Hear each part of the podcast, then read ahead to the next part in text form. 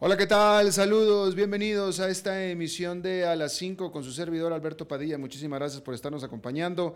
Gracias por estar ahí. Le mando cálidos saludos desde la señal y las instalaciones de CRC 89.1 Radio en San José, Costa Rica, desde donde estamos transmitiendo hasta el punto, en el tiempo y en el espacio en el que usted nos está escuchando, porque estamos saliendo en diferentes vías simultáneamente, por ejemplo en Facebook Live, en la página de este programa a las 5 con Alberto Padilla. Estamos disponibles también en el canal de YouTube de este programa. Estamos también en podcast en las principales más importantes plataformas para ello, Spotify, Apple Podcast, Google Podcast y otras cinco importantes más.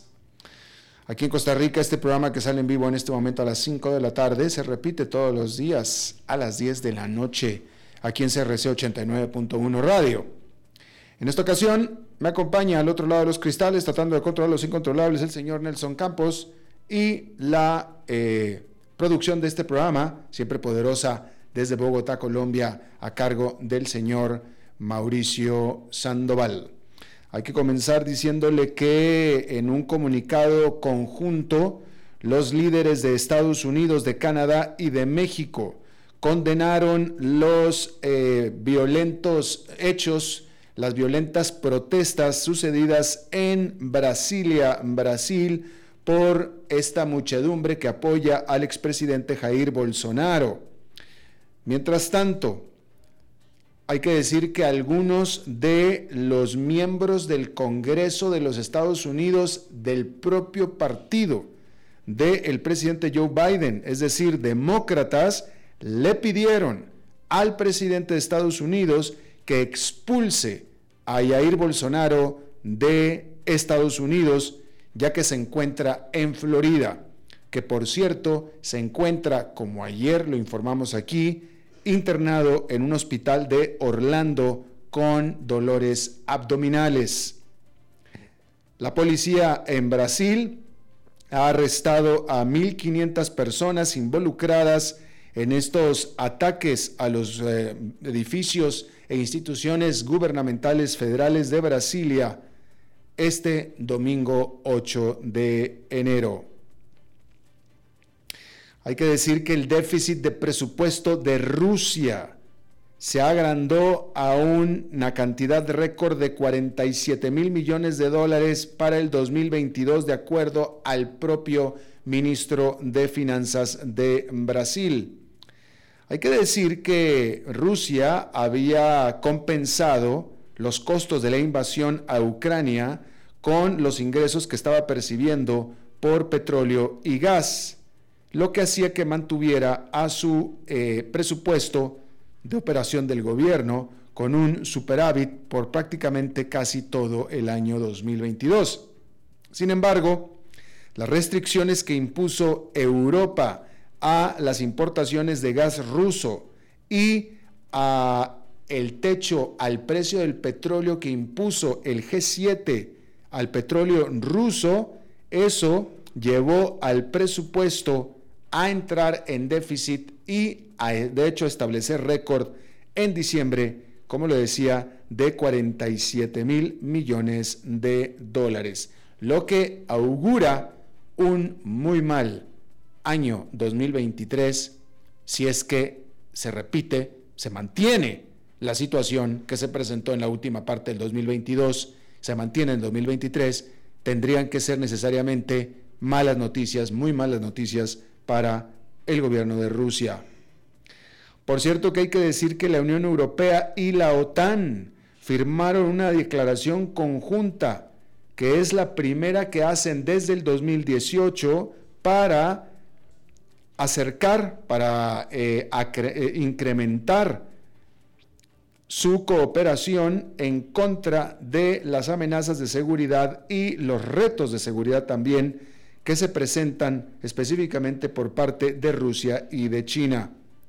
Este acuerdo es un reconocimiento formal de los lazos cada vez más fuertes que se están formando entre las dos organizaciones desde que Rusia decidió invadir a Ucrania. Y por supuesto que también esto implica el distanciamiento total de Rusia de la Unión Europea. tomando en cuenta que ya estaba distanciado de la OTAN, por supuesto, pero ahora con la Unión Europea también. Sin embargo, hay que decir que este acercamiento se había estado postergando por temores de que eh, los intentos de la política de defensa de la Unión Europea podrían significar un detrimento o una eh, disminución, digámoslo así, del papel de la OTAN. Entonces, para darle importancia a la OTAN, la Unión Europea no lo hacía. Pero pues ahora ya lo hicieron. Y de manera conjunta y de manera igual, vamos a decirlo así. Hay que decir que soldados ucranianos viajarán a los Estados Unidos para entrenarse en el sistema de misiles Patriota de defensa aérea estadounidense, por supuesto, y esto será la próxima semana. Un vocero del Departamento de Defensa de los Estados Unidos dijo que alrededor de 90 a 100 soldados ucranianos serán entrenados en Estados Unidos durante varios meses. Esto será en el Fuerte Steel en el estado de Oklahoma. Ucrania había venido buscando que le dieran estos bastante avanzados sistemas antiaéreos Patriota durante meses, pero Estados Unidos se resistía. Sin embargo, finalmente aceptó enviarlos en diciembre. Estos sistemas, que fueron una gran noticia aquí en Occidente, pero fue desdeñado por Vladimir Putin, el presidente de Rusia, asegurando, el presidente de Rusia dijo de estos sistemas Patriota que eran unos sistemas bastante anticuados. Eso fue lo que dijo el presidente de eh, Rusia al respecto de eso. Eh, hay que decir también que, uh, déjeme informarle que las emisiones de gases de invernadero de Estados Unidos aumentaron durante el año pasado en un 1,3% de acuerdo a estimaciones del el Rhodium Group, que es una eh, firma de investigación. Eso entonces coloca a las emisiones de Estados Unidos en su trayectoria de largo plazo de ir creciendo poco a poco, o cada vez menos, mejor dicho, ir creciendo cada vez menos después o a partir de la pandemia lo cual, la cual la pandemia causó una caída importantísima de las emisiones en el 2020 y después, por supuesto, un salto de 6% en el 2021. Y lo que estamos reportando en este momento es que en el 2022 otra vez volvió a tomar su lento ritmo deseado. Esta cantidad relativa de eh, emisiones que son producidas por la actividad económica también aparentemente van cayendo, que esto es bastante importante. La bolsa de compraventa de criptomonedas Coinbase anunció que hará una reducción de personal de alrededor de 950 puestos de trabajo, que equivale al 20% de toda su fuerza o de toda su planta laboral pero se trata de la tercer recorte que anuncia desde junio, es decir, en seis meses. Hay que decir que todo el sector cripto ha perdido más de un billón de dólares o perdió más de un billón de dólares durante el 2022 en medio de los aumentos de tasas de interés que ha afectado al resto de los valores, pero más a las criptomonedas, también a las acciones, pero más a las criptomonedas. Y por supuesto, por el colapso de la bolsa de criptomonedas FTX. El presidente de Coinbase anunció que habrá más efectos de contagio y culpó a los actores sin escrúpulos en lo que se consideró es una referencia velada, un golpe velado, a Sam Backman Fried, quien fuera el fundador y jefe de precisamente FTX. Hay que decir que las acciones de Coinbase subieron después de este anuncio. China. China canceló la emisión de visas de corto plazo o de, visas de visita de corto plazo para los visitantes de Japón y de Corea del Sur en reciprocidad eh, o en represalia, mejor dicho, de que estos dos países hayan impuesto restricciones por COVID-19 a los viajeros de China. La Embajada de China en Seúl dijo que ajustará su política si acaso Corea del Sur levanta lo que llamó estas restricciones de entrada discriminatorias.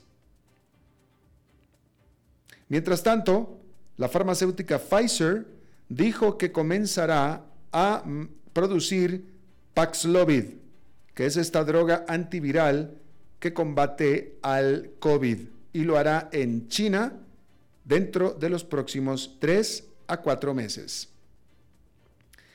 Interesante la reacción de China a lo que están haciendo Japón y Corea del Sur, tomando en cuenta que China misma impidió la entrada de ciudadanos, no nada más de Corea del Sur y de Japón, sino de todo el mundo durante mucho tiempo. Y lo único que están haciendo Japón y Corea del Sur es una restricción a o pruebas de COVID-19, etcétera, para los de China. Nada más para los de China. Estados Unidos también lo está haciendo. Pero China impidió la entrada por completo de ciudadanos de todo el mundo a este país. Pero bueno, ahí lo tiene usted. Hablando de visas y de viajeros, etcétera, vamos a hablar de literalmente cuáles son los pasaportes más poderosos del mundo para este 2023. ¿Sí? Y esto es una, eh, esta es una lista que se crea trimestralmente por la eh, firma Henley and Partners basada en Londres. Eh, y bueno, que, sigue este tipo de, listas sobre los pasaportes más poderosos, ¿sí? y de la manera en la que se determina el pasaporte más poderoso, simple, es bastante simple porque es qué pasaporte es el que te permite viajar con más libertad alrededor de todo el mundo, ¿sí? Hay que decir que muchas veces los países se manejan con reciprocidad. Si tú me impones una visa a mí, a mis ciudadanos, entonces yo te las impongo a ti. Entonces, por eso es que Estados Unidos será un país muy codiciado para mucha gente querer vivir en Estados Unidos, pero el pasaporte estadounidense no es. Estados Unidos será el país más poderoso en muchas cosas, pero su pasaporte no es para, para nada entre los más cercanos poderosos del mundo, simplemente porque a los ciudadanos de Estados Unidos en muchas partes les imponen alguna restricción de entrada, visa, una visa, un pago, ¿no? Porque Estados Unidos impone todo tipo de restricciones para entrar a su país. ¿Sí? Entonces, en ese sentido, por ejemplo, por ejemplo, hablando nada más de América Latina, si usted es un estadounidense o usted viaja con un pasaporte estadounidense y viaja a Sudamérica, usted encontrará que en Chile, no sé si sea así en este momento, porque hace tiempo que no investigo, pero así ha sido tradicionalmente. Si usted va a Chile, usted va a Argentina, eh, eh, le van a, cobrar 100 dólares de entrada o pedirle una visa. Si usted tiene un pasaporte mexicano, no le van a pedir nada. Por ejemplo, reciprocidad. ¿Sí? Entonces, hay que decir que eh, hay que decir que en los viajes globales todavía en este momento se encuentran a un 75% de los niveles que estaban antes de la pandemia, de acuerdo a la última información de este indicador de pasaportes de la firma Henley and Partners y que se basan en datos de la eh, Asociación de Aerotransporte Internacional, la IATA. ¿Sí? Entonces, en este sentido, en este momento, ¿cuáles son los pasaportes más poderosos del mundo para el 2023? Bueno, pues el primero es, bueno, primero que nada, déjame le digo que ninguno está en, ah, ninguno está en Latinoamérica, ninguno, ninguno, ya para empezar. Pero el pasaporte más poderoso en este momento es el de Japón porque los japoneses viajando pueden entrar libremente sin ninguna restricción a 193 destinos internacionales o 193 países en todo el mundo. Después de Japón, el número 2, le siguen en un empate Singapur y Corea del Sur con 192 destinos internacionales. Después Alemania y España con 190 destinos internacionales. El cuarto lugar, Finlandia, Italia y Luxemburgo con 189. El quinto, Austria, Dinamarca, Países Bajos y Suecia con 188 destinos. El sexto, Francia, Irlanda, Portugal y el Reino Unido con 187 destinos. Y tenemos que ir hasta el, séptimo lugar para encontrar un país americano que esté en esta lista como pasaporte más poderoso. Y es un empate entre Bélgica, Nueva Zelanda, Noruega, Suiza, la República Checa y los Estados Unidos, con 186 destinos. Con 185 destinos, en octavo lugar es Australia, Canadá para el segundo país del continente americano, Grecia y Malta. El noveno pasaporte, Hungría y Polonia, y el décimo Lituania y Eslovaquia con 183 destinos. La diferencia entre el 1 y el 10 son 10 destinos. El 1 son 193, el 10 183. ¿Sí? Ahora, también están los 10 pasaportes peores, los más débiles o los peores pasaportes para viajar. Si usted es un ciudadano de Corea del Norte, solamente puede viajar libremente a 40 destinos nada más. Si usted es un ciudadano de Nepal o del territorio palestino, solamente puede viajar a 38 destinos en el mundo. Todo lo demás tiene que hacer algún tipo de trámite, desde un pago sencillo en el aeropuerto hasta tener que entregar su pasaporte para que le tramiten una visa, que puede tardar semanas. Somalia, solamente 35 destinos. Yemen, 34 destinos. Pakistán, 32 destinos. Siria, 30 destinos. Irak, con 29 destinos. Y Afganistán, con 27 destinos. ¿Sí? Ahí lo tiene usted. ¿Cuáles son los mejores y los peores pasaportes para tener eh, eh, para viajar eh, alrededor del mundo. ¿Sí? Bueno, como una anécdota, tengo yo un muy buen amigo iraní, iraní, un buen amigo iraní, radicado en Estados Unidos, pero con toda su familia en Irán.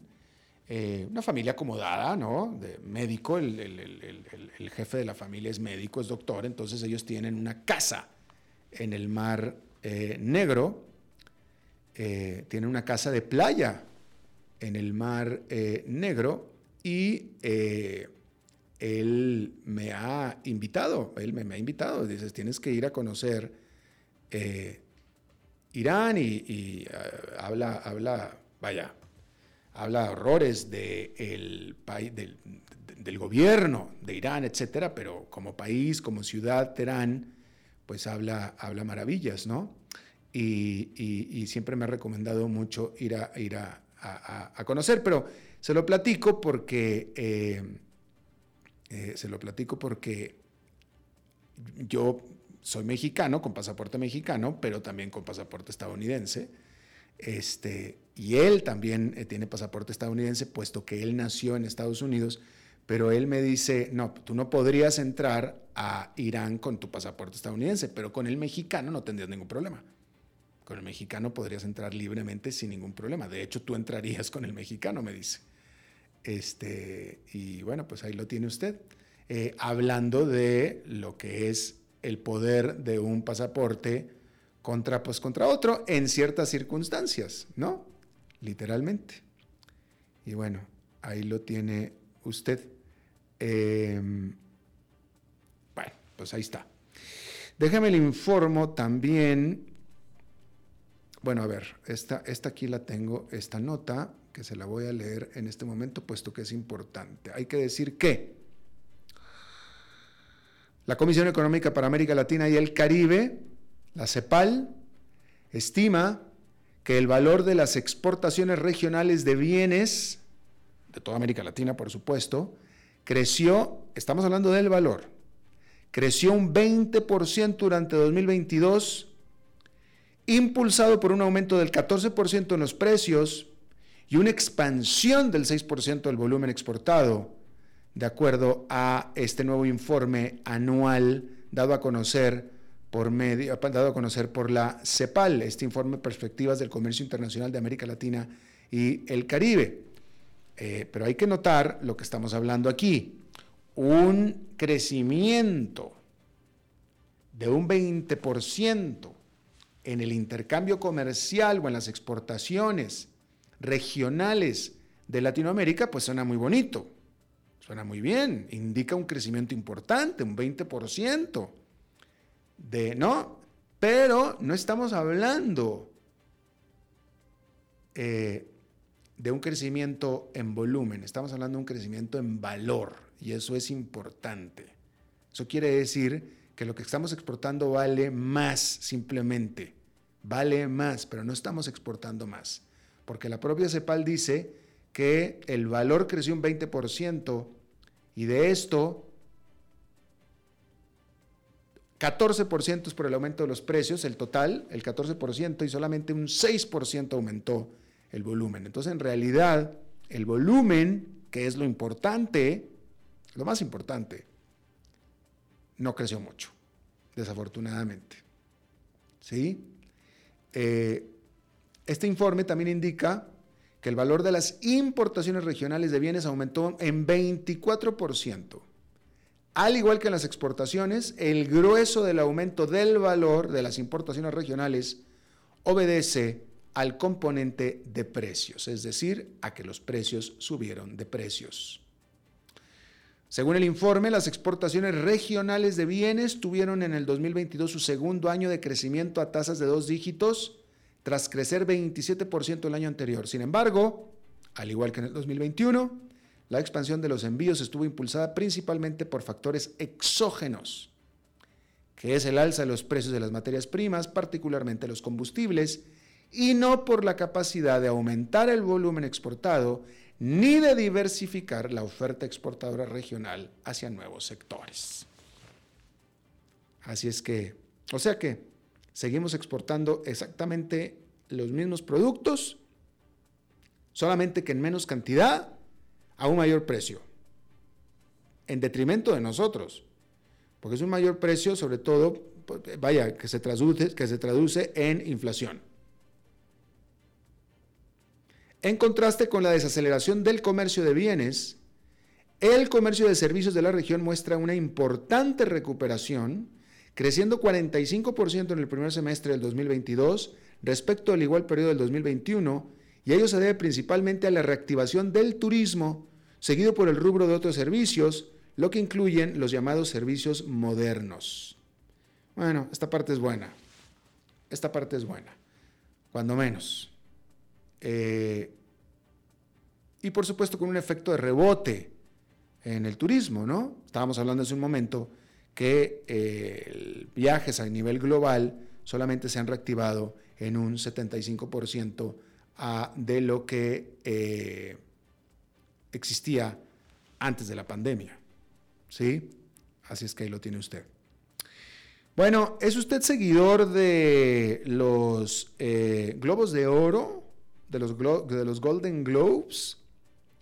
Hay que decir que este martes es, debe estar, no, no, conozco la hora, pero debe ser en cualquier momento ya. Eh, este martes en la noche es la ceremonia de los Globos de Oro, que es esta eh, premiación parecida a los Óscares, también llena de estrellas de Hollywood, etcétera, etcétera. Y eh, será transmitida en vivo por la cadena NBC. Y esta es las entregas de premios que hace la Asociación de Prensa Extranjera de Hollywood, que será en su eh, octagésima edición y en la cual se incluirán como presentadores Quentin Tarantino, Ana de Armas, Jamie Lee Curtis, que otra vez está reapareciendo después de algún tiempo de no estar en la palestra, digámoslo así, Jamie Lee Curtis. ¿sí? Y entre los premiados estarán Steven Spielberg, Elizabeth Debicki y Daniel Craig, que por tanto tiempo eh, la hizo de James Bond. Ahí están nominados a los premios Globo de Oro. Y hay que decir que es una gran diferencia al respecto de lo que sucedió hace un año, porque el año pasado esta ceremonia se hizo en privado sin eh, anfitriones estrellas. Solamente estaban los nominados y listo, se acabó, nada más y a, veces ni eso, y fue en privado. ¿Sí? Porque en ese momento la Asociación de Prensa Extranjera de Hollywood se encontraba en desgracia después de un reporte del diario de Los Angeles Times que había subrayado y ventilado, puesto el foco en la falta o la ausencia de miembros afro, negros, eh, dentro de esta asociación. ¿Sí? Y bueno, a partir de entonces se hicieron algunas reformas, etcétera, incluyendo eh, la asignación de un ejecutivo encargado de la diversidad dentro de la asociación y pues ahora pareciera que Hollywood ya eh, dio vuelta a esa página y de nuevo la ceremonia recobró toda la pompa y la circunstancia. ¿Sí? Hay que decir que los ingresos por ventas de taquillas de películas eh, eran todavía un tercio más abajo que las que estaban antes de la pandemia y por tanto, entonces, la industria ahora, con esta entrega de los globos, pues está en busca de toda la exposición, toda la publicidad que se le pueda hacer, toda la publicidad que pueda recibir. Bienvenida definitivamente. ¿Sí? Y pues bueno, después de la probable ah, golpe a la imagen que recibió la ceremonia de los Óscares, junto con el golpe que Will Smith le dio a Chris Rock, pues pareciera que en esta ocasión los globos de oro pudieran representar una opción un poco más respetable a las Óscares. Vamos a ver qué sucede, pero por lo pronto, si usted es cinéfilo, pues vamos a ver qué es lo que sucede esta noche como indicación de las buenas películas que estarán por venir o que quizá usted ya vio. Y a ver qué piensa y cuál es su comparación al respecto. Vamos a hacer una pausa y regresamos con nuestra entrevista de hoy. A las 5 con Alberto Padilla por CRC 89.1 Radio. Desde Maipú, Mendoza, la tierra del olivo nos llega aceite de oliva Laur. Su delicada y elegante textura, así como su afrutado aroma vegetal, lo convierten en un aceite especial para paladares exigentes. Disponible en tres variedades: Laur Cruz de Piedra, Laur Aceite de Oliva Extra Virgen y Laur Gran Mendoza Aceite de Oliva Extra Virgen. Lo mejor de tres zonas en una sola botella. Galardonado con el Gran Prestige Gold en el Terra Olivo 2018. Aceites de oliva Laur no pueden faltar en tu mesa. De venta en todas las tiendas, don Fernando. Ok, gracias a todos por haber venido a la fiesta de despedida de don Alberto, quien cumple 30 años de trabajar para nuestra empresa. Y bueno, le llegó el día del retiro. Don Alberto, ¿por qué no viene acá y nos da unas palabras? Muchas gracias a todos. Solo puedo decirles que si alguien sabe de algún trabajito, que por favor me avisen. Es en serio. No me preparé para este momento y tengo que ver cómo consigo otro trabajo. No cometan el mismo error que yo. Transcomer, puesto de bolsa de comercio. Construyamos juntos su futuro. Somos expertos en eso.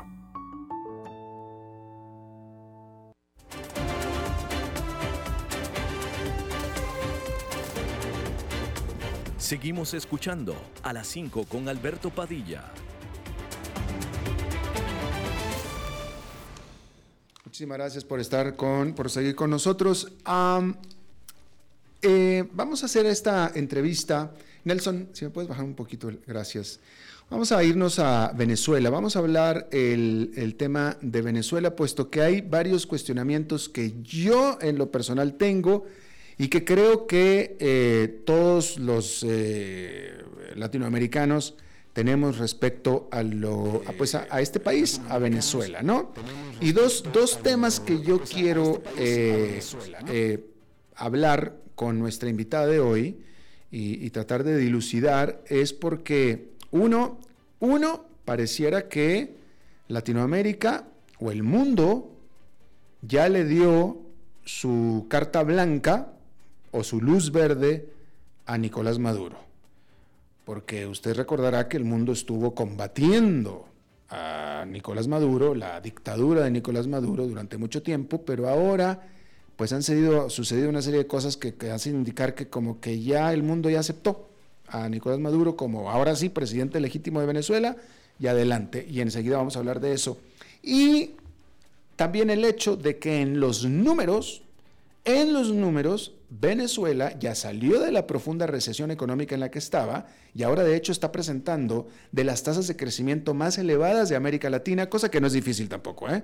Digo, porque América Latina está creciendo muy poco y Venezuela naturalmente vendría en todo caso de un super rebote después de años y años de profunda recesión.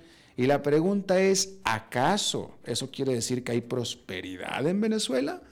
Y vamos a empezar a hablar de este tipo de cosas con Liliana Ferreira, eh, ella es economista y mm, se conecta precisamente, y analista también internacional. Y estás en, ¿dónde estás? ¿En Barquisimeto, eh, Liliana? Hola, sí, en Barquisimeto. Hola. Me da, me da gusto saludarte de nuevo. Eh, déjame te pregunto de nuevo, ah, déjame, voy a empezar con el, con el segundo tema, Liliana, con el segundo tema. la información que tenemos es que eh, Venezuela está creciendo, ya salió de la recesión, eso es lo que se dice en los números estimados por la propia CEPAL, por la propia Comisión Económica de América Latina y el Caribe, lo que entonces nos hace preguntarnos, ¿acaso hay un cambio de estilo de vida, un cambio en Venezuela?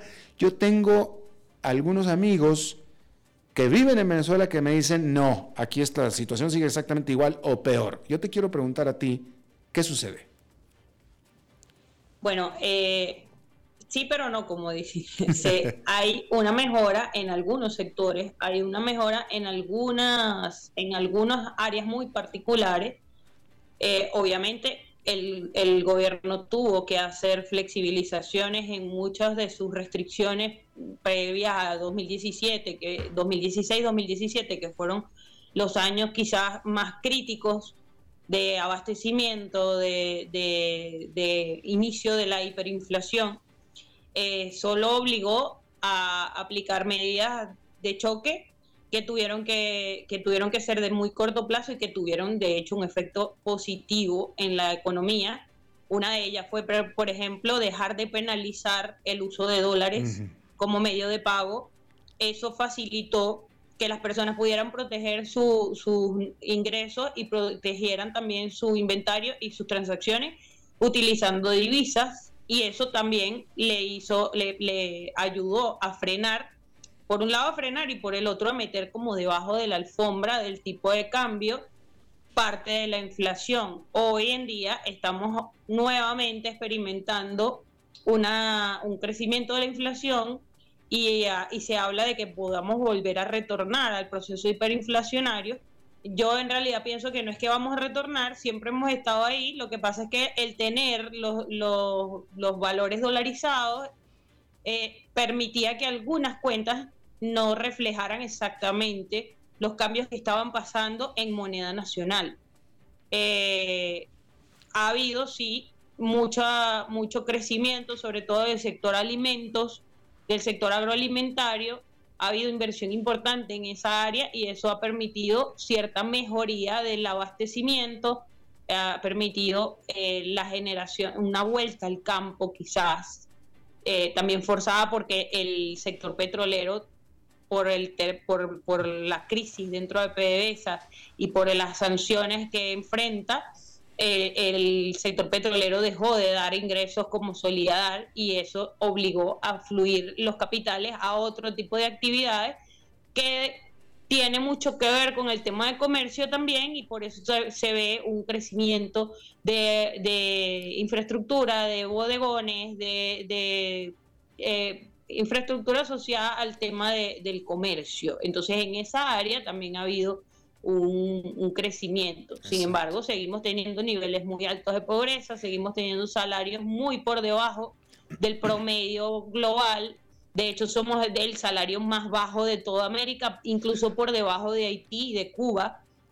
Este, eso, eso en este momento es nuestro principal problema, la gran brecha que hay entre los niveles de precio y los niveles de ingreso de la eh, población promedio. Precisamente, déjame te pregunto, sabemos, bueno, tú nos acabas de reiterar que ya el dólar básicamente se puede mover libremente dentro de la economía de Venezuela, lo cual hace que al menos esa parte de la, de la economía se mueva, como tú lo estabas explicando. Pero déjame te pregunto, también sabemos que más venezolanos tienen acceso a dólares, puesto que más venezolanos que salieron del país presuntamente están enviando dólares a sus familiares en Venezuela. Entonces, lo, que, sucedería entonces es que quien tiene dólares, pues más o menos puede pasarla, eh, llevarla ahí en Venezuela. Pero te pregunto, ¿cuánta gente tiene dólares, acceso a dólares en Venezuela? ¿Y qué hacen los que no tienen dólares? Mira, el, el, tema de las remesas es relativo. En mm. las remesas representan menos del 8% de los dólares que circulan en Venezuela. Muchos de los dólares que circulan en Venezuela tienen mucha asociación con actividades del mercado negro, con actividades eh, básicamente, al estar sancionados muchos de los, de los altos cargos de gobierno, que son los que tenían la posibilidad de acceder a dinero público, ese dinero se queda represado aquí, se tiene que convertir en negocios y esos negocios igual generan empleo, esos negocios igual generan demanda y esos dólares son los que circulan. La mayoría de la población tiene acceso, de hecho, la mayoría de los salarios, no, no los del sector público, pero sí los del salario del sector privado, son en, en, dólares y las empresas hacen transacciones. Hay mucha oferta de servicio también hacia el exterior.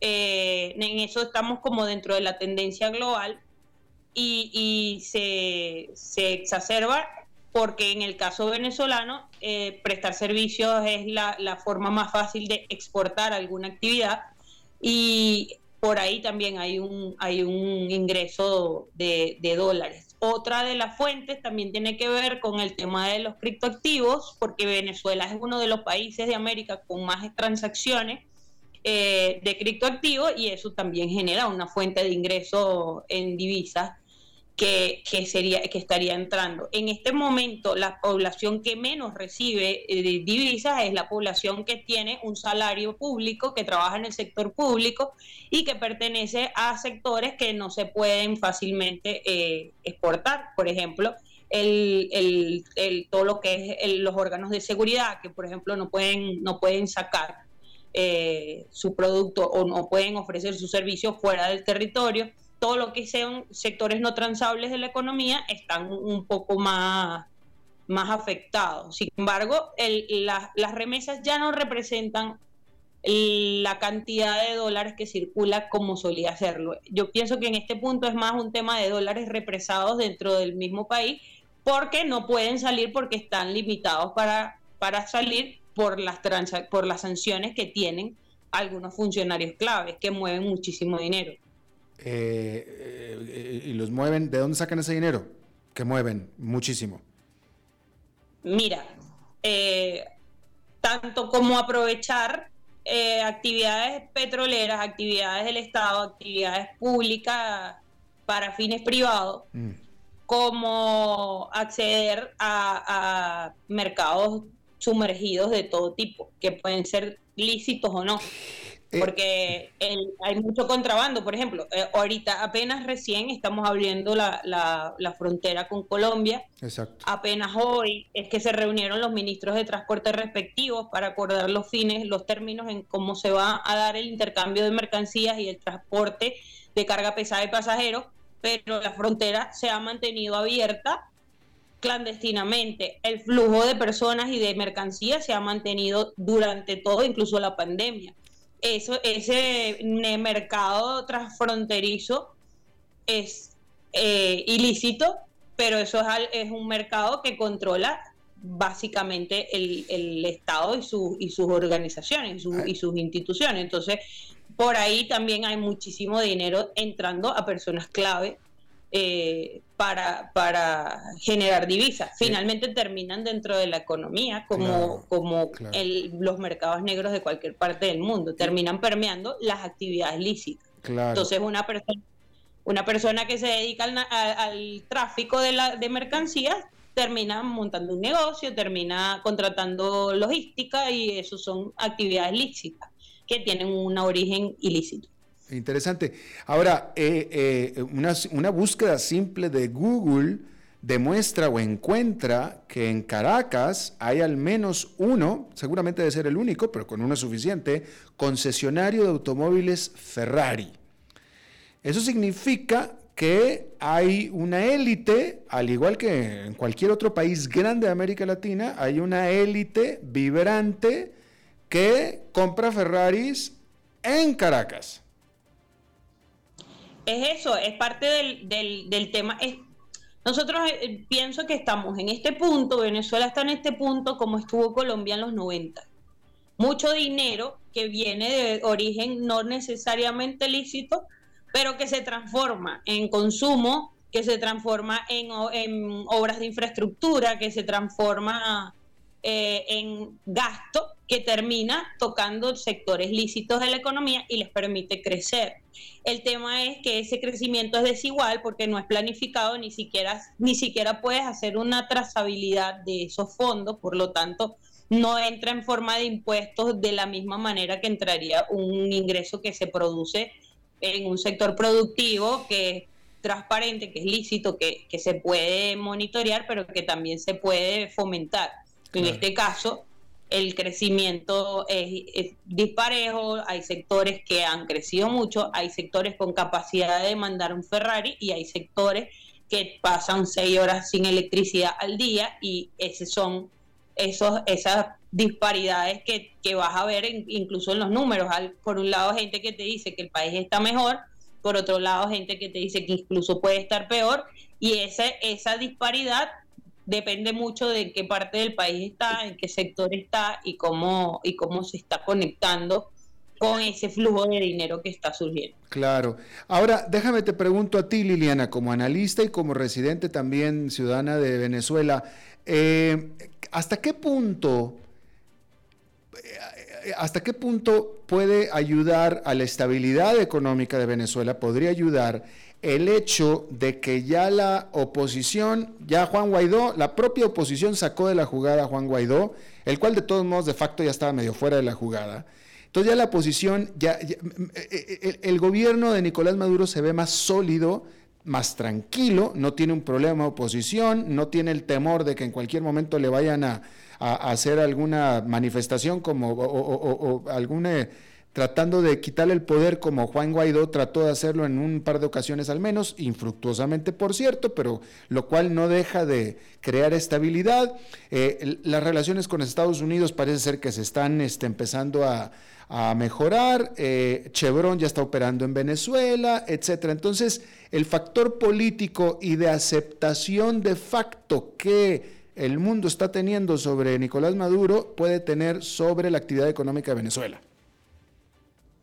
Mira, en el caso del, de lo que fue ese gobierno interino, a los términos del resto del mundo, de, pronto nos da un poco de, de estabilidad, que no es tal, pero estabilidad en el sentido de que por lo menos no tienes no estás tan cerca del estado fallido al tener dos gobiernos, dos presidentes, dos cuerpos eh, legislativos paralelos. ese paralelismo institucional está muy mal a los ojos del resto del mundo. Nos limitaba mucho el acceso a muchas cosas precisamente por esa, por esa falta de, de claridad de quién es autoridad, quién de hecho toma las decisiones. A lo interno es nunca ha habido la duda. A lo interno, el gobierno interino nunca tuvo un poder de mm. afectar o de influir las decisiones porque no tenía tampoco una masa crítica que, que, le permitiera. Ese, ese capital se perdió incluso antes de la aparición del gobierno interino. Eh, se perdió con, la, con el periodo en 2017, con las guarimbas. Ahí perdimos mucha capacidad, la oposición, mucha capacidad de, de hacer realmente el contrapeso para, para presionar al gobierno a hacer cosas. Ahora eh, la presión le vino más por un, término, por un tema de pragmatismo propio, por un tema de necesidad propia de resolver, porque no le servía, el, para sus propios fines de poder, no le sirve un, país colapsado detenido. Entonces, eh, eso quizás en este punto sea o a los ojos del resto del mundo más que a los nuestros, eh, una sensación de que hay un mayor nivel de gobernabilidad, porque bueno, por lo menos estamos hablando de que ahora tenemos un solo presidente, ya no tenemos dos como solíamos tener, que un fondo internacional para dar financiamiento para cualquier cosa, ya por lo menos sabe con quién se tiene que entender, ya asumió que se tiene que entender con el gobierno de Maduro porque es el único que hay. Ya. Bueno, pues interesante, Liliana Ferreira, economista y analista internacional desde Barquisimeto, en Venezuela. Te agradezco muchísimo hayas hablado de nuevo con nosotros. Gracias, gracias a ti por llamar. Gracias. Va, Nelson, vamos a pausa y nos vamos directo. ¿Directo ya? Ahí está. Martes con Fernando Francia, la primera intervención del año de Fernando Francia, nuestro buen compañero, colega y amigo. Fernando, feliz año. Feliz año y vámonos directo, vámonos, directo. ¿Cuál es el miedo? Ya, ya, Nelson que titubea un poco, pero vámonos. No, vámonos. Y, cierto, feliz año, feliz año. Eh, ayer escuché que, bueno, deseaste mucho amor y, felicidad a, tus oyentes, como, en realidad siempre, pero como corresponde a tu primera emisión del año. Pero, ¿hasta cuándo decimos feliz año, Alberto? Y eh, en estos días, pues, eh, un amigo común que tenemos en una reunión dijo, feliz año, pero yo solo digo feliz año hasta el 15 de enero. Punto. No digo más feliz año luego de esa fecha. Y yo me pregunto a los oyentes y a vos, Alberto, ¿ustedes hasta cuándo dicen feliz año en estas fechas? ¿Tienen una fecha para dejar de decirlo como, como nuestro amigo? ¿O lo dicen la primera vez en el año que ven a la persona, por ejemplo? ¿no? Bueno, podría haber muchas formas todas estarán bien, porque pues cada uno hace lo que, lo que quiere. Cada uno implementará la forma que, desea, pero ¿qué tal si decimos feliz año todo el año? Es como cuando dicen que el Día de las Madres debería ser todos los días, y lógico, el Día de las Mujeres o tu cumpleaños. Es decir, vamos a felicitar solamente un día al año a las personas y desear feliz año solamente al inicio. No deberíamos esperar a una fecha para desear felicidad, en realidad. Pero claro, se torna un poco tedioso, ¿no? Estar saludando, eh, como decimos, buen día cuando empieza el día, decir también feliz año todos los días es medio tedioso, fuera de contexto, digamos, ¿no?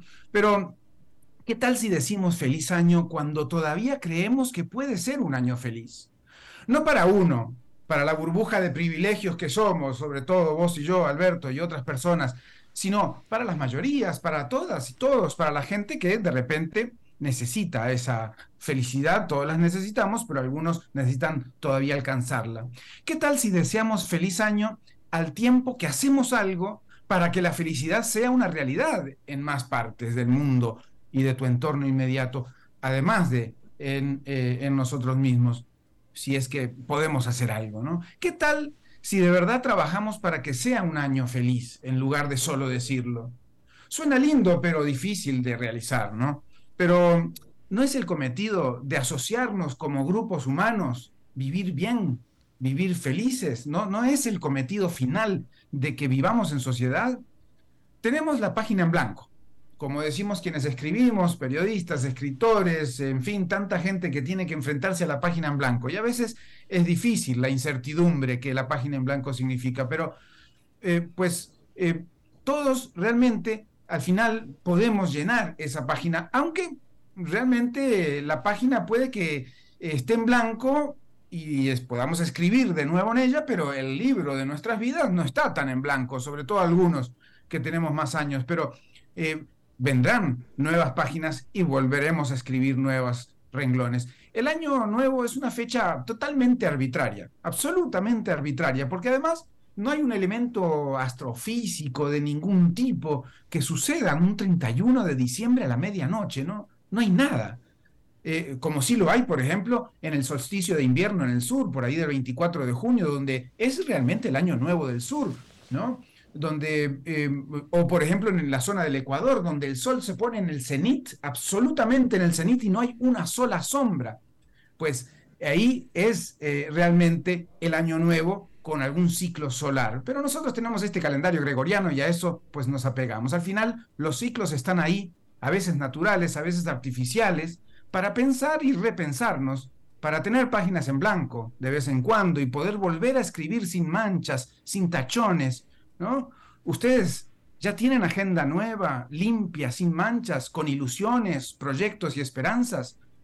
Yo espero que sí, porque a pesar de los troles, los intentos de golpe de Estado, la pobreza, las desigualdades, las malas noticias, los desastres y la falta de oportunidades en tantos lugares, yo espero que la esperanza esté intacta, porque ¿qué somos sin esperanza? Somos seres que transitamos la vida sin aspirar a nada, sin creer que este preciso momento, que en este preciso momento y en el futuro hay y habrá ventanas de felicidad. No hablo solamente de aspiraciones materiales, obviamente, sino de esas que realmente nos llenan, ¿no? También de, aspiraciones materiales, ¿no? Todas en conjunto. Para mí, parte de ser feliz es poder continuar con la alegría, la escritura de esas páginas que cada tanto vuelven a estar en blanco y vuelven a poder contener cualquier palabra o garabato, pero que, eso sí, pueda construir la palabra felicidad. Eh, interesante, sí, estaba meditando con lo que estabas diciendo poéticamente, mi querido eh, Fernando, y, sí, eh, bueno, como, como nada más nos deseamos feliz año solamente en los primeros días del año que el calendario gregoriano nos dice que está comenzando. y por ejemplo, cuando alguien cumple años, tú le deseas feliz cumpleaños, pero básicamente le estás deseando feliz día donde cumples años, pero no le dices nada acerca de todo el año siguiente que, de, todo el año, me explico, uno no le dice que tengas un muy buen eh, año donde estás cumpliendo los 26, 27, 28, qué sé yo, ¿no? Nada más es feliz cumpleaños. O, cuando... Como si el, día del cumpleaños tiene que ser feliz y los demás. exactamente, exactamente. ¿Y cómo? Pero para, para, lo, para el día sí lo estructuramos, pues te decíamos buenos días, buenas tardes o buenas noches, ese sí. Es decir, qué loco, ¿no? Porque entonces lo macro, lo grande, el, año, el año personal del cumpleaños, el año gregoriano este del, 31 de diciembre, primero de enero, pues lo dejamos ahí ya para todo el año. Y después todos los días un poquito de felicidad. Bueno, puede ser una forma de, organizarnos, ¿no? Eh, eh, una felicidad grande y muchas felicidades pequeñas. A lo más que llegamos es a desear un buen fin de semana, pero más allá de eso ya no. Exactamente. Y porque los otros son buenos días, no tanto felices días, ¿no? Exactamente, exactamente. No, interesante, interesante reflexión. Este, eh, no, no, no, me pareció que compartiste. ¿Tienes un propósito de, año, de este año 2023, mi querido Fernando? tengo un propósito, tengo un propósito. Obviamente uno, los propósitos son muy personales, yo me lo guardo un poco, pero tiene que ver eh, con eh, producir eh, cosas em, que, que, nos, que me gustan a mí. por ejemplo, yo desearía que vos ya hayas terminado o termines ese libro que habías estado anunciando el año pasado. Yo. ¿Cómo eso? Hablas de mí. Ajá, te, te, paso la pelota así rápidamente. No, bueno, lo terminé, de hecho lo terminé. Ese libro está escrito, el problema que es que no he encontrado quien quiera publicarlo todavía. Ah, bueno, bueno. Pero, Entonces ya va paso a paso caminando, ¿no? Sí, el libro ahí está, el libro está, este, eh, eh, pero sí, hay que, hay que insistir, eh, seguir presentándolo a, las editoras a ver a cuál se interesa eventualmente. Ese es el, el update. Muy bien, muy bien. No, yo no tengo eh, esos propósitos de, de, así que uno hace listas y eso no, no, no tengo, no acostumbro a hacer ese tipo de cosas. Lo que, lo que quisiera es, como dije en el comentario, pues que la felicidad esté siempre eh, cerca mío y cerca tuyo y cerca de todos los que nos escuchan. Y parte de que esa felicidad esté cerca es hacer cosas, hacer eh, hacer algo para que eso suceda, ¿no? Y entonces, pues en ese camino, en lo más pequeñito, en lo más personal, en lo más íntimo, y luego en círculos concéntricos en el resto de, la sociedad. Eso es lo que yo aspiro en general. Bueno, pues Fernando Francia, te agradezco muchísimo esta eh, primera intervención de este año y eh, a la expectativa de las siguientes 51. Eso es. Vamos a ver, espero no tener que hablar de troles la próxima semana ya que esto se acabe, pero ah. si no, pues vendrá comentarios sobre eso también. Acuérdate que la próxima semana. Eh, hay gente que ya lo desdeñó, que no importa, no hay, no, no hay nada que hacer ahí, que no tiene la menor importancia. Este, ya sabrás tú si quieres seguir ese consejo o no. Vamos a ver, vamos a ver qué, qué, nos dice el termómetro de la sociedad. ya no me hagas decir más porque yo sí aquí, yo aquí estoy, ya tú sabes que mi posición es muy endeble aquí. Gracias, Fernando. Un abrazo grande. Feliz año. Igualmente para ti también. Bien, eso es todo lo que tenemos para esta emisión de A las 5 con su servidor Alberto Padilla. Muchísimas gracias por habernos acompañado. Espero que termine su día en buena nota, en buen tono. Y nosotros nos reencontramos en 23 a 23 horas. Que la pase muy bien.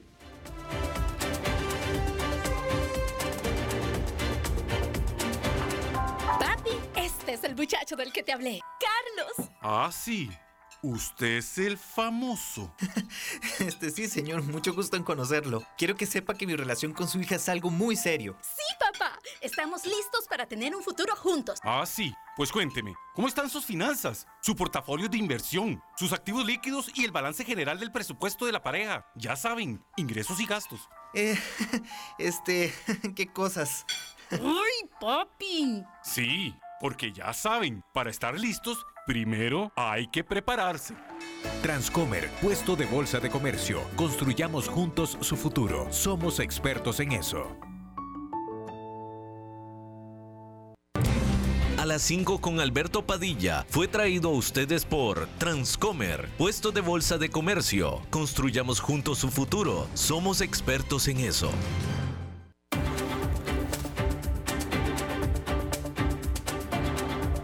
Concluye a las 5 con Alberto Padilla.